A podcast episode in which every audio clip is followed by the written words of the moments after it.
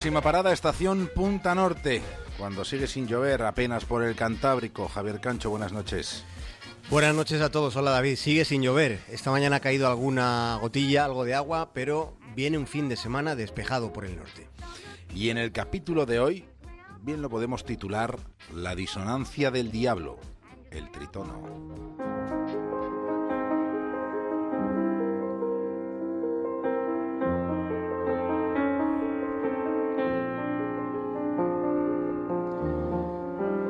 Como decíamos ayer, Fran Liszt fue, siendo un compositor de música clásica, fue algo así como una estrella del rock, pero en el siglo XIX. De hecho, el concepto Beatlemanía no es más que una adaptación, porque la primera vez que se creó un término parecido fue a propósito de Fran Liszt, fue la Lisztmanía. Esta noche estamos escuchando de fondo a, a un pianista, a un pianista que causaba sensación, hasta el punto de que para muchas personas representaba una obsesión. A esas alturas del siglo XIX a las que nos estamos remontando, llegaron a tomarse estos efectos que, que Lis ocasionaba en sus seguidores, llegaron a tomarse como una, una patología. Los médicos se planteaban qué tipo de tratamiento debían seguir.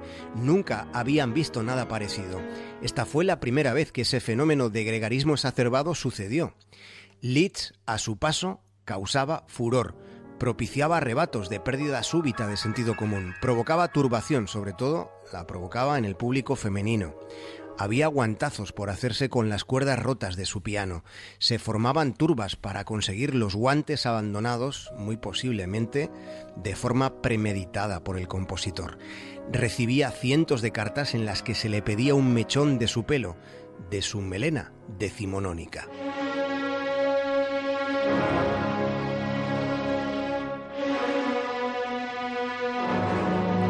Fran Liszt fue un pionero, un visionario de los escenarios, además de un gran músico, fue también, la verdad, visto con la perspectiva que nos dé el tiempo, un tipo muy, muy audaz.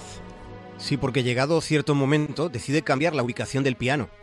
Lo coloca de forma lateral al público en el escenario, de modo que se le podía ver de perfil, se podía contemplar el movimiento de su melena mientras se entregaba con pasión a una pieza en la que había prescindido de la partitura, porque las notas estaban en su cabeza, no necesitaba mirar el papel.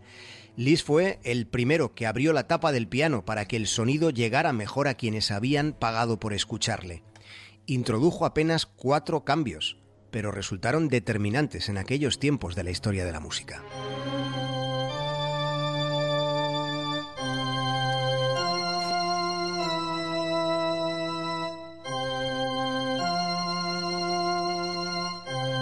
En la historia de la música, hay que decirlo que hay un episodio que tiene su derivada más mística. Es esto que estamos escuchando precisamente. Se la conoce como la disonancia del diablo, el llamado tritono. Sí, fue un acorde prohibido durante toda la Edad Media. Se consideraba que disponía de un efecto maligno. Se decía que era el sonido usado para invocar a la bestia.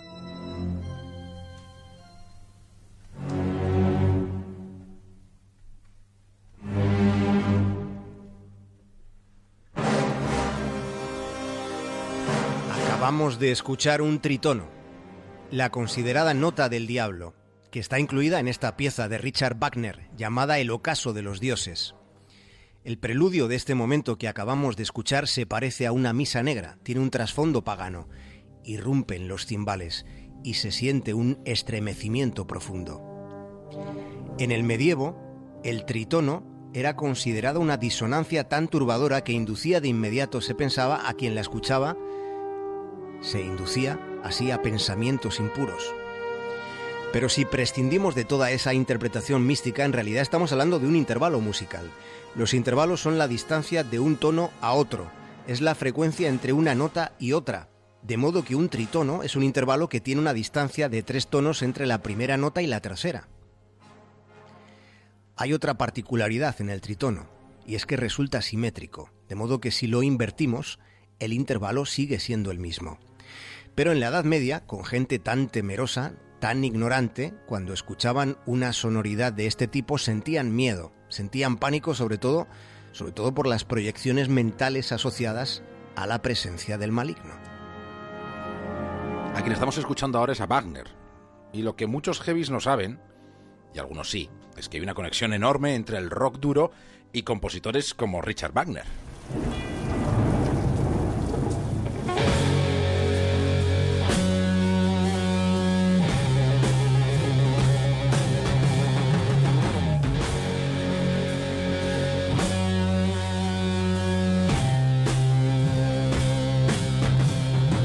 Es otro tritono. Esta canción de Black Sabbath comienza con esta disonancia del diablo. Es puro tritono, es dura disonancia. Esta banda británica popularizó el tritono sin saber qué demonios era, porque ellos no, no eran de partitura, no sabían lo que era ni lo que representaba. Ozzy Osbourne contó después que simplemente habían querido alcanzar una sonoridad oscura y casi demoníaca, pero Osbourne asegura, reconoce que ninguno de ellos tenía ni idea de la historia vinculada al tritono, una historia vinculada al mismísimo Belcebú. Y lo que apasiona es ya lo de los Simpson, esa serie maravillosa que podemos ver en Antena 3. Todo está en los Simpson. Pero todo, todo.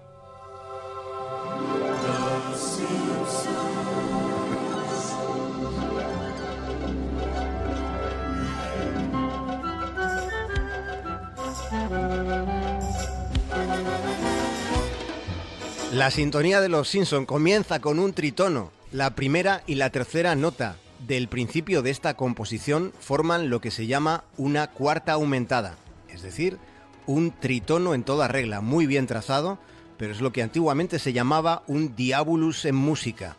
En Los Simpson hay una disonancia del diablo que suena de maravilla. La compuso Danny Elfman en 1989. El creador de la serie, Matt Groening, le pidió un tema estilo retro y a Elfman le salió esto. La compuso en dos días y resultó que, que fue la obra más destacada de toda su carrera.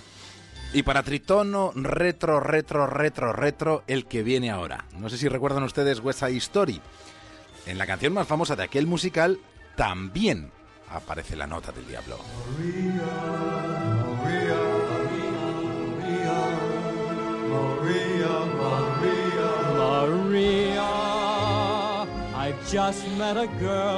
A mí me da más miedo el tono con el que dicen María que la disonancia en sí misma sin profundizar luego en la disonancia conceptual que supone el nombre de María y la nota del diablo, juntitas, ambas. Hemos dicho que el tritono estuvo prohibido mucho tiempo, hemos contado que está muy presente en el heavy, pero también lo está en el jazz y en el blues, y lo está en las obras de los compositores del 19. Pero un siglo antes, en el 18, hubo un tipo llamado Giuseppe Tartini, un virtuoso del violín que compuso la sonata titulada El Trino del Diablo.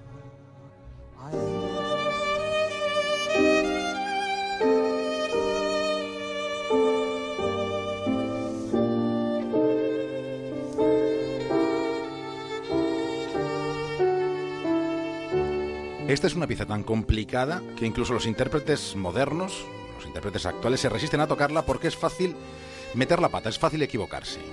Sí, Tartini trazó una composición enormemente difícil y además le añadió una ínfula de misterio a esta obra, porque se entretuvo en contar que durante un sueño, durante un sueño fue el diablo mismo quien le dio las instrucciones para componer la pieza. Según Tartini, en una noche de 1713, obsesionado como estaba por entonces por una composición perfecta, soñó que Belcebú en persona se le aparecía proponiéndole un pacto. El músico llegaría a tocar la melodía perfecta, pero a cambio le entregaría su alma. Entonces el diablo comenzó a tocar una melodía fascinante con violín, con una destreza y una facilidad asombrosa. Tartini quedó maravillado al escuchar aquellas notas tan perfectas interpretadas por un ser de quien se decía que era horrendo y malicioso. Sin embargo, contaba Tartini que quien se le apareció en su sueño era alguien deslumbrante, capaz de tocar el violín con una sensibilidad única. Si el demonio era así, se preguntó, cómo serían los ángeles.